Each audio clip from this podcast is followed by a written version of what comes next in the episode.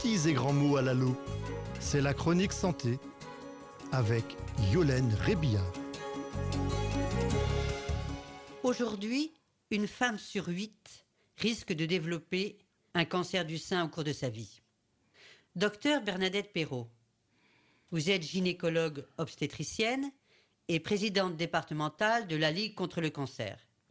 Pouvez-vous nous parler de ces facteurs de risque?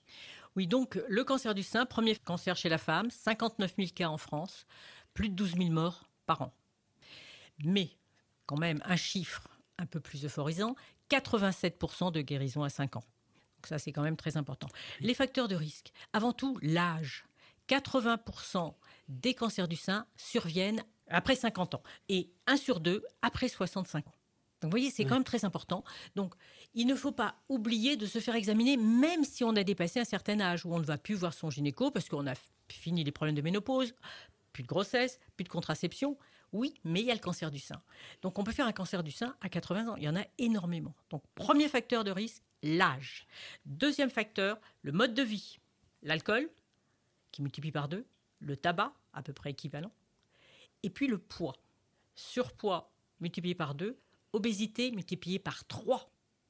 Donc, de tout ça découle l'activité physique nécessaire. D'où les foulées roses d'Octobre Rose puisqu'il faut bouger pour diminuer le risque de cancer. Et puis, un autre facteur très important sont les antécédents familiaux. Il y a des familles qui sont porteuses d'une mutation, et là, vous allez avoir un risque de 70 à 80% de faire un cancer.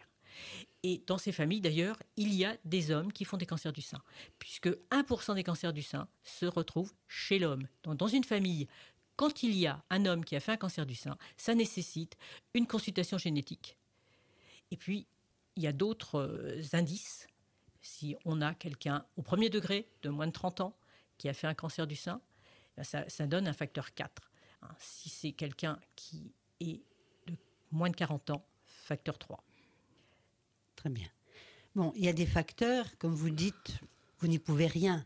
Mais les facteurs dont vous avez parlé, l'alimentation, l'activité physique. Est-ce que vous avez des actions ou entreprenez-vous des actions pour essayer, en fin de compte, que ces facteurs pour lesquels la femme, ou même l'homme, puisque vous dites qu'il y a 1%, puissent vraiment agir? Alors, la Ligue fait de la prévention. Donc, nous faisons euh, de la prévention anti-tabac. Le mois prochain, c'est le mois de novembre, c'est le mois sans tabac. Nous allons aller dans les lycées. Donc, nous sommes prêts à aller dans tous les lycées et collèges qui nous demandent de façon à diminuer le tabac, parce que euh, à l'heure actuelle, nous avons beaucoup de jeunes femmes qui boivent et qui fument, parce qu'on a beaucoup plus de difficultés à faire arrêter les femmes pour le tabac que les garçons. Ça, c'est un fait, et ça, c'est quand même très dangereux. Vous l'expliquez comment? Je ne sais pas, mais elles sont plus dépendantes et puis euh, à quantité moindre, elles vont avoir plus de risques.